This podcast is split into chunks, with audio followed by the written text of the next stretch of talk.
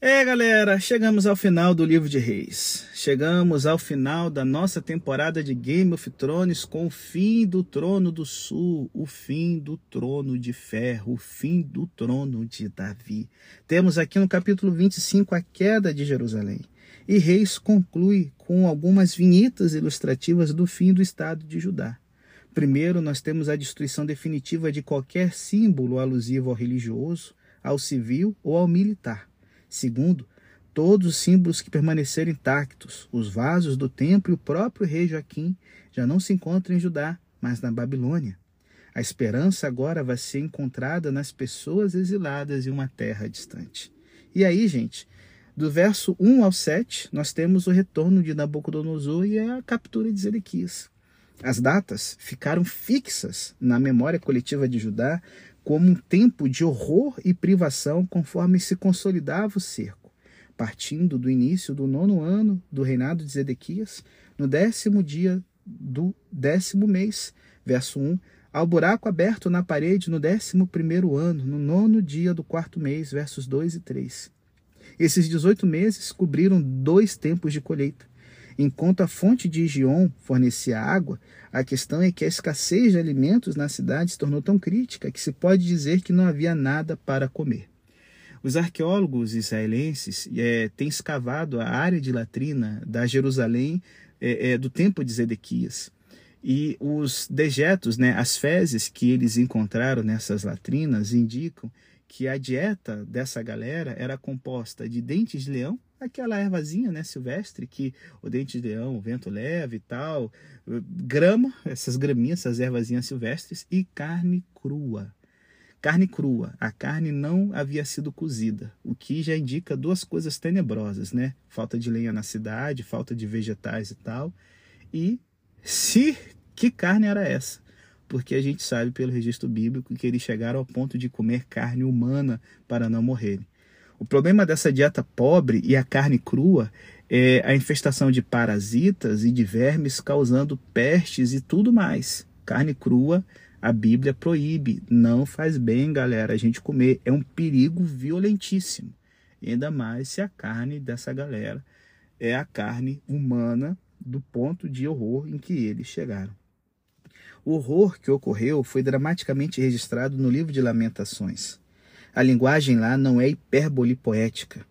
Diz que a fome não procurada, a destruição indesejada, o esquecimento não esperado estão ali tocando louco, realidades essas que acompanham as fomes até hoje, como bem nos lembra Thomas Kinney, que aplica sua capacidade de pesquisador histórico e suas habilidades literárias como romancista para descrever as terríveis fomes na Irlanda, com o primeiro momento em 1845 e as fomes de Bengala em 1943 e 44 e da Etiópia na década de 70 e 80.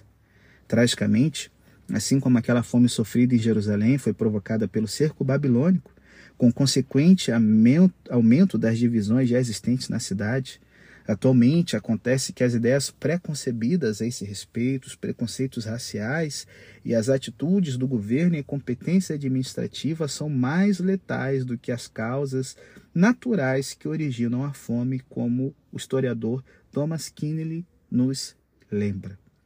E, gente, a fuga vergonhosa de Zedequias e todo o exército não deixa de ser uma farsa, como diz o verso 4 e 5. A tentativa foi descoberta, sendo abandonado o rei por seus soldados e capturado logo em seguida perto de Jericó, lugar onde Josué havia dado início à conquista de Canaã. Ao apresentar a captura de Zedequias e o momento final da dinastia de Davi com esse monarca, o historiador deuteronomista fecha o círculo da história de Israel depois de ter coberto suas várias vicissitudes desde o seu início até o seu fim na cidade de Jericó. Podemos imaginar os medos de Zedequias no longo caminho para Ribla, no norte. De fato, ele está plenamente consciente de ter quebrado o juramento de vassalagem, pelo que Nabucodonosor se considerava agora justificado na sua aplicação de um processo legal, apresentando acusações contra Zedequias no tribunal de sua corte. Como superior em hierarquia, tinha o direito de ser juiz na sua própria causa, dando punição tanto ao culpado como à sua família. O autor de crônicas vai além da falta cometida contra Nabucodonosor, concentrando-se, pelo contrário, na ofensa a Deus. Um juramento feito em nome de Deus tinha sido quebrado, fazendo-se referência ao juramento de lealdade pronunciado na sua ascensão ao trono. A última coisa que Zedequias contempla é ver seus filhos morrerem antes de serem deportados, antes dele ser né, deportado, cego em cadeias para a Babilônia. Infelizmente, Zedequias tinha rejeitado o conselho que ele próprio tinha pedido a Jeremias, como diz Jeremias 38, sofrendo tanto ele como a cidade pelas consequências. Zedequias é mais um exemplo da insensatez de persistir na rejeição, gente, da palavra de Deus. E aí nós temos agora né, o incêndio aqui da, da cidade e o aumento do número de exilados do verso 8 ao 12. Judá tinha merecido a fama de ser um vassalo rebelde e Jerusalém era uma cidade a ser conquistada. Daí que, um mês depois da, do, da captura de Zedequias, Nabuzaradã, o capitão da guarda, fez a sua aparição ordenando incendiar o templo do Senhor, o palácio real e todas as casas de Jerusalém, com ênfase particular que o narrador coloca é em sublinhar particularmente os edifícios principais da cidade. A data é o dia 7 do mês Ave do ano 586, no nosso calendário 14 de agosto. A tradição rabínica posterior assinala como data de aparição de Nabuzaradã, o sétimo mês judeu, atendo fogo à cidade no nono mês e persistindo fogo até o décimo. Os muros foram parcialmente demolidos, levando o povo ao exílio. A menção do povo que tinha desertado para partir com o rei da Babilônia, no verso 11, é indicativo de ideias muito diferentes dentro da cidade. Mais uma vez, as pessoas mais pobres da terra são deixadas para cuidar das vinhas e das culturas agrícolas que estavam é, é, é, a serem colhidas numa estrutura em ruínas. Aqueles que ficaram juntamente com aqueles outros que seriam incorporados por etapas são o pano de fundo para os problemas que posteriormente suscitariam a, a, a, é, é, dificuldades e tretas malignas para os que vão regressar após o exílio, meio século depois.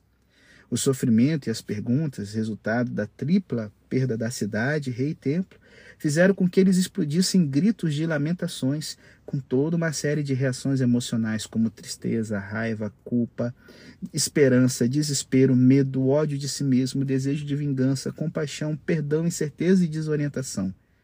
O livro, como tal, nos fornece uma linguagem apropriada para oração, e é assim que as comunidades judaicas cantaram e leram em voz alta o livro de Lamentações durante os séculos após a queda de Jerusalém. No dia nono do mês de Ave, é um dia de jejum que lembra a devastação sofrida. E não só a queda de Jerusalém, mas igualmente muitas outras calamidades ocorridas no povo judeu nessa mesma data. A destruição do segundo templo pelos romanos no ano 70, que foi na mesma data. O início da Primeira Guerra Mundial em 1914 e o início da expulsão dos judeus do gueto de Varsóvia para serem transferidos para as câmaras de gás de Treblinka em 1942. E, tragicamente, Outros eventos estão associados com esse mês macabro, como o início da primeira cruzada que massacrou as comunidades judaicas na Alemanha e na França em 1095, a expulsão dos judeus da Inglaterra em 1290 e a expulsão dos judeus da Espanha em 1492.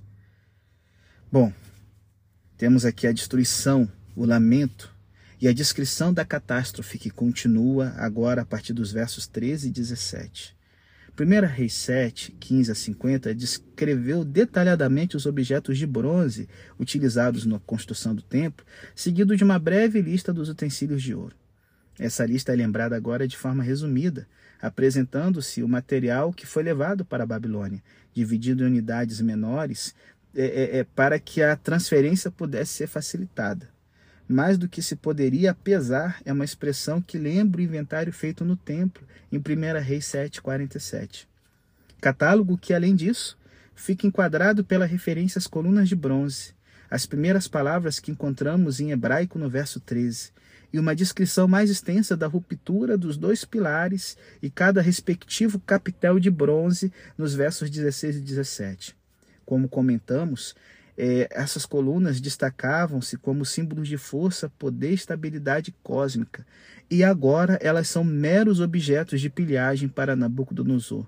um retrato vívido da devastação que vai além dos edifícios físicos para passar ao terreno do pessoal, com uma vertente de estabilidade comunal e um sentido autêntico de perda e tragédia, de uma realidade espiritual que rui e de um bem-estar psicológico e social que se perde.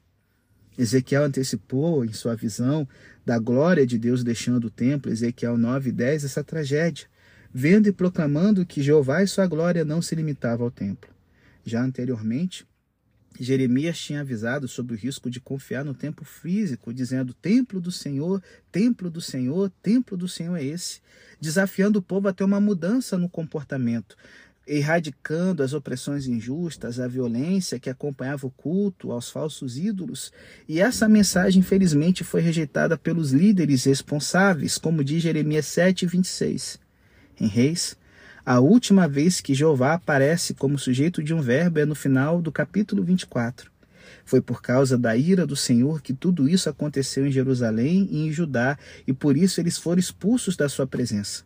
Agora, cada vez que o livro é lido, a palavra do autor evoca o final com um clímax na destruição das colunas. Jeová tinha permitido que esse foco de estabilidade e segurança fosse reduzido a nada mero material de bronze que passava agora a enriquecer o tesouro de Nabucodonosor.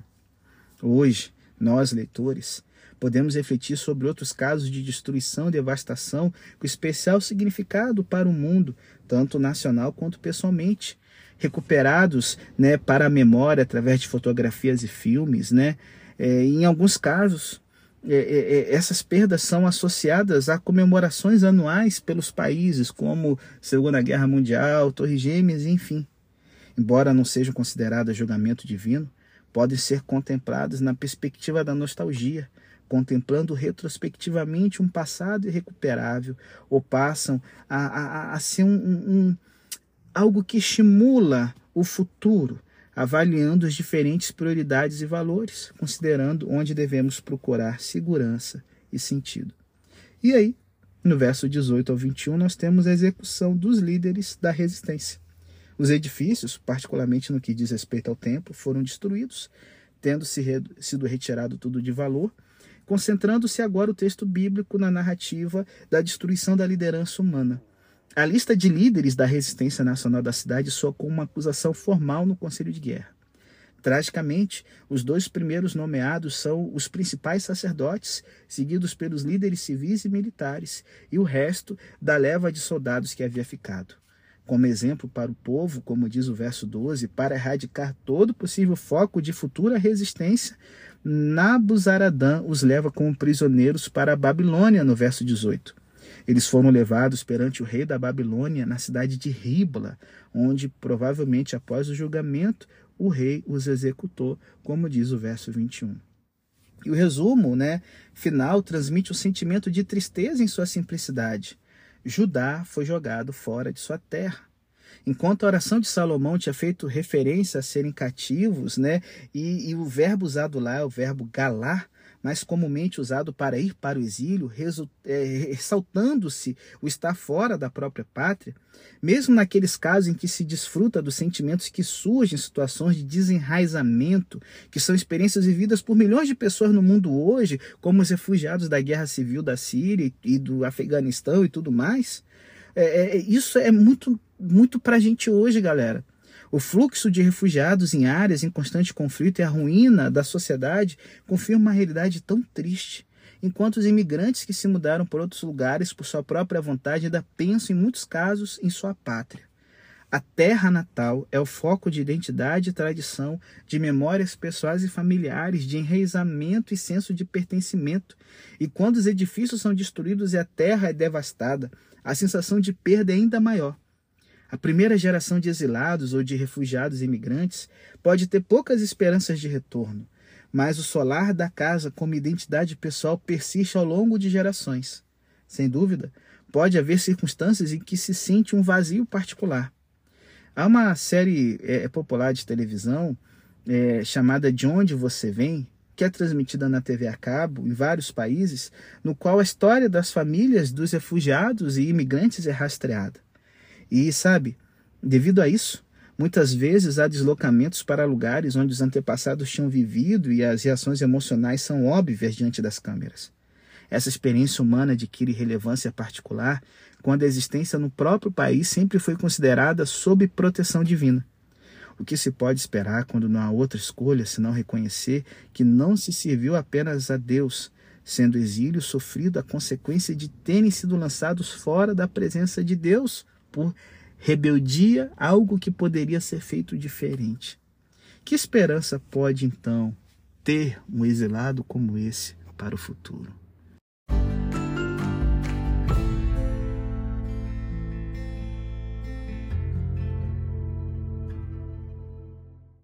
O capítulo 25, dos versos 22 a 26, então nos fala como a esperança desaparece em Judá.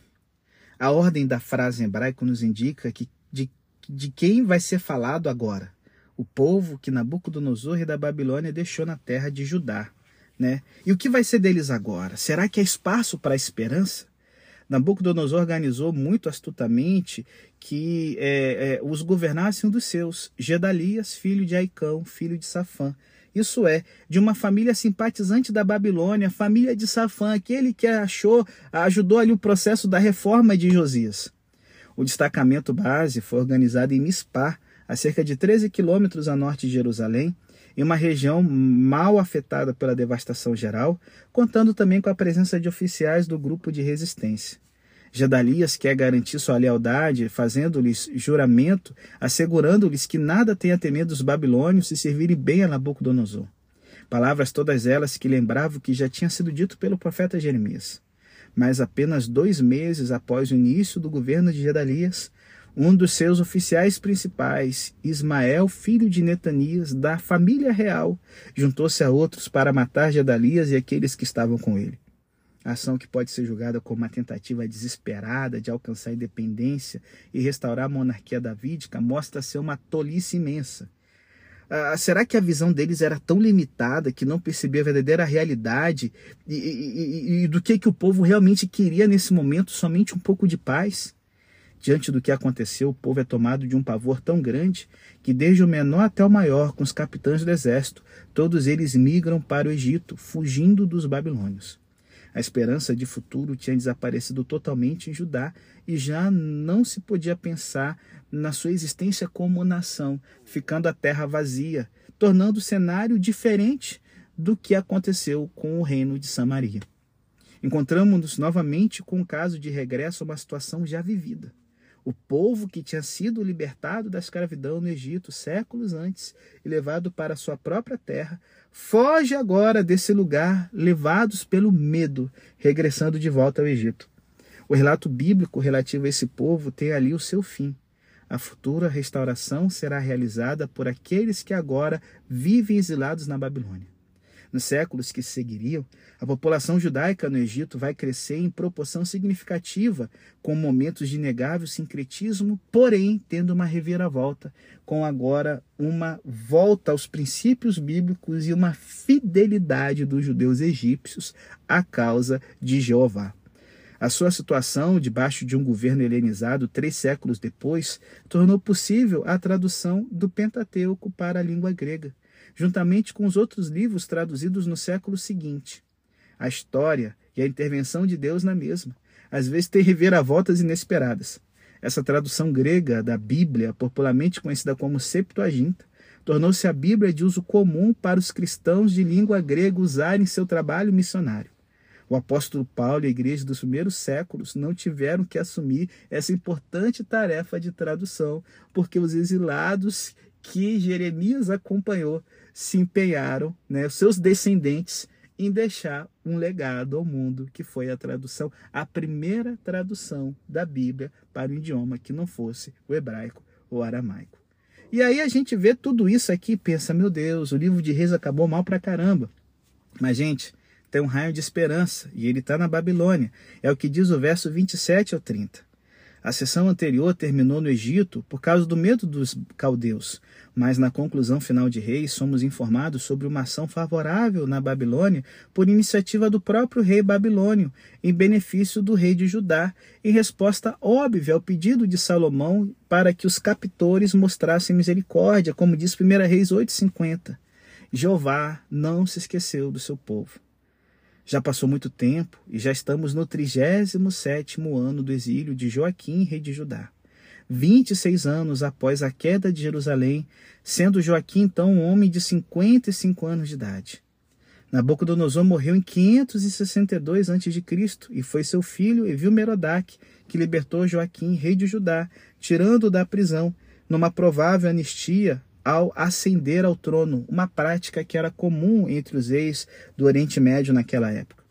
Enquanto Nabucodonosor tinha emitido julgamento em relação a Zedequias, agora o rei babilônio fala gentilmente a Joaquim, como diz o verso 28, concedendo-lhe uma posição de honra. Tal como José no seu tempo, Joaquim agora pode trocar as roupas de prisioneiro e vestir-se da forma adequada com as roupas fornecidas pelo rei caldeu. Em contraste com a comida correspondente a um cativo, a impressão que se tem agora é que a provisão diária lhe permita viver de acordo com a sua categoria de rei, mesmo estando no exílio. E nada mais nos é dito sobre isso. Não há promessa de restauração de retorno, e nem são mencionados os herdeiros, como 1 Crônicas 3 vai nos revelar, dizendo que ele teve sete filhos do sexo masculino.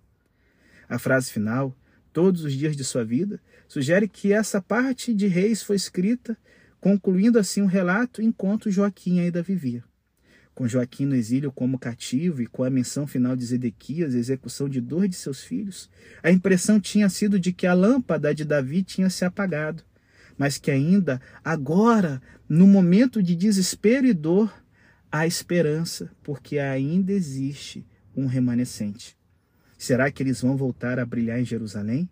Embora já quem entenda aqui uma situação criticável, né? Porque eles aqui estão claudicando, comendo alimentos contaminados na mesa do monarca pagão e mimimi, mimimi.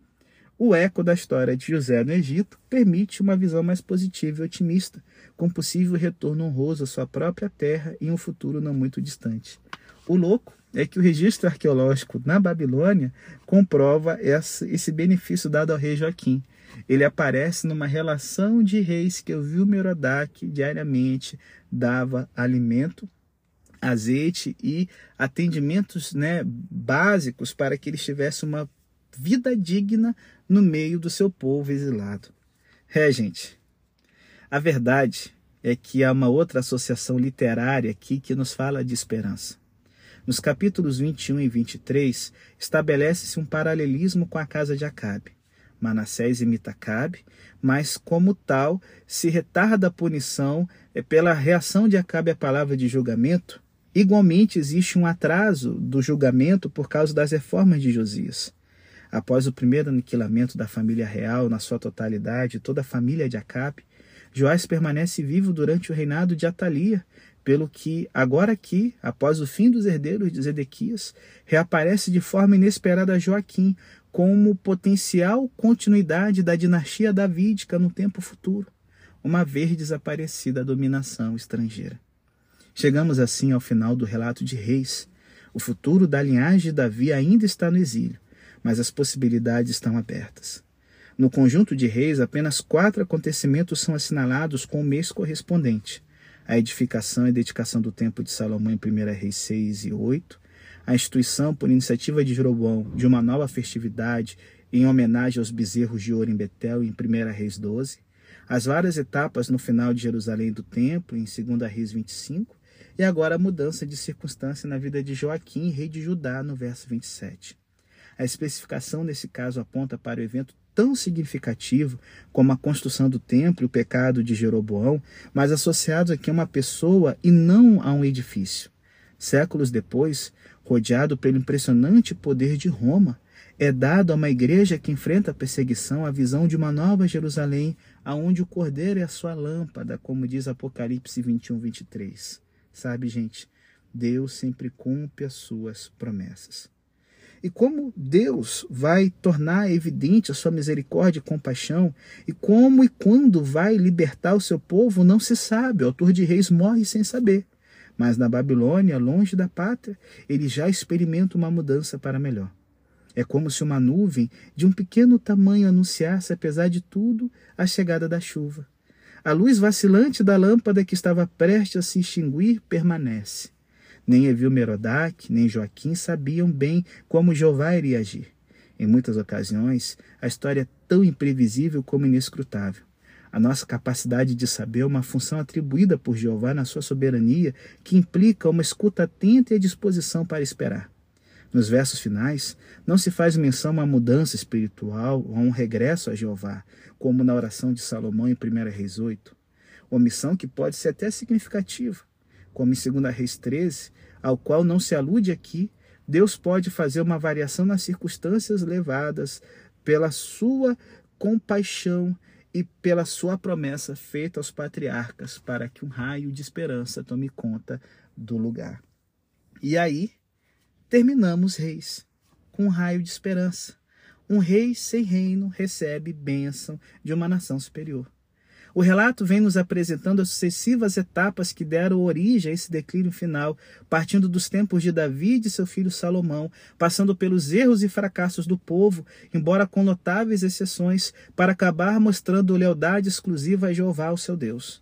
O povo de Deus viveu entre as nações, sendo afetado pela proximidade do Egito, Tiro, Amon, Moabe, Edom, Arã, Assíria e Babilônia, e também foi feita memória dessa primeira libertação da escravidão no Egito sob o faraó e da entrada na terra prometida.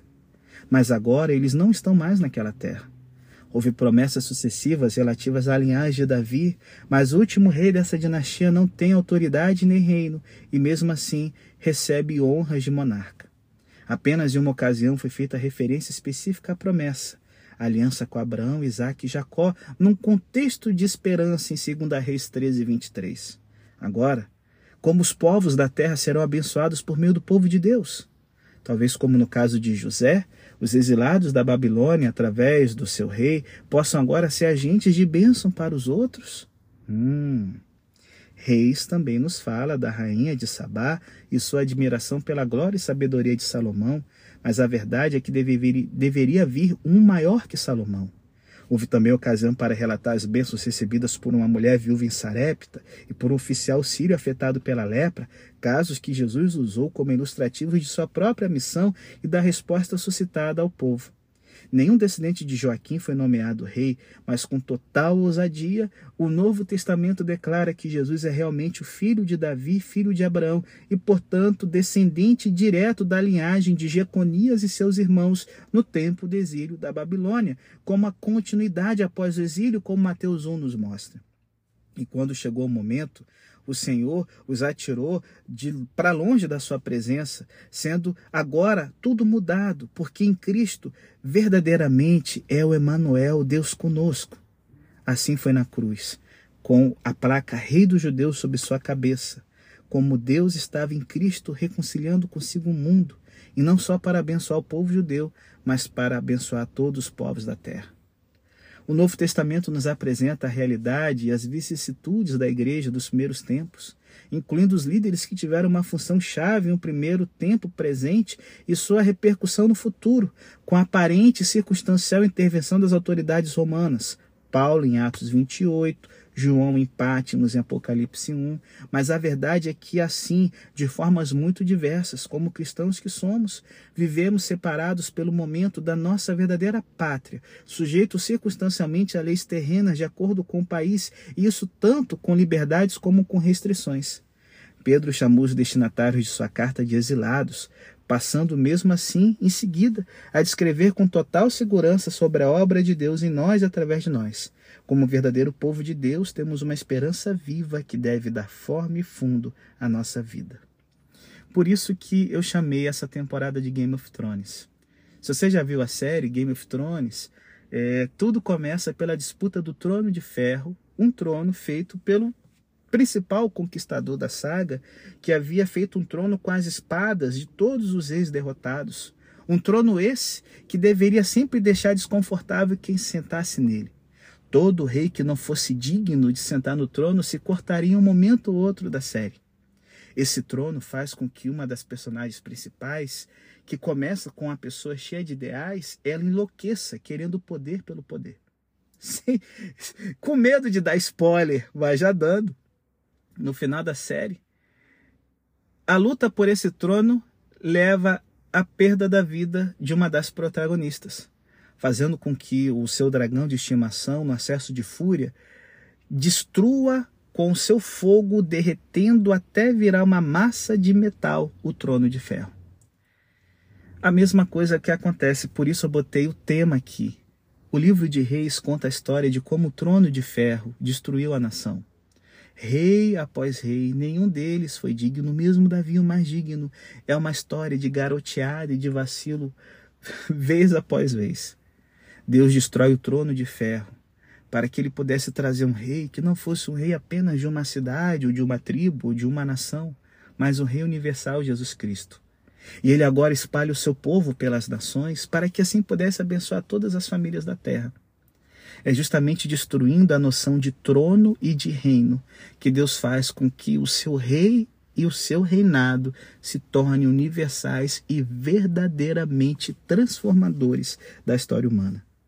Sabe, gente, os primeiros leitores de Reis não sabiam como os propósitos de Deus deveriam se tornar realidade e o que aconteceria a eles mesmos.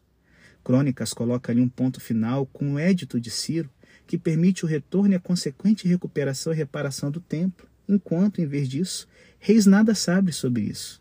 E por isso mesmo, continua sendo leitura relevante para um povo que ainda vive nas trevas do desconhecimento no exílio, como 1 Pedro 1 nos lembra.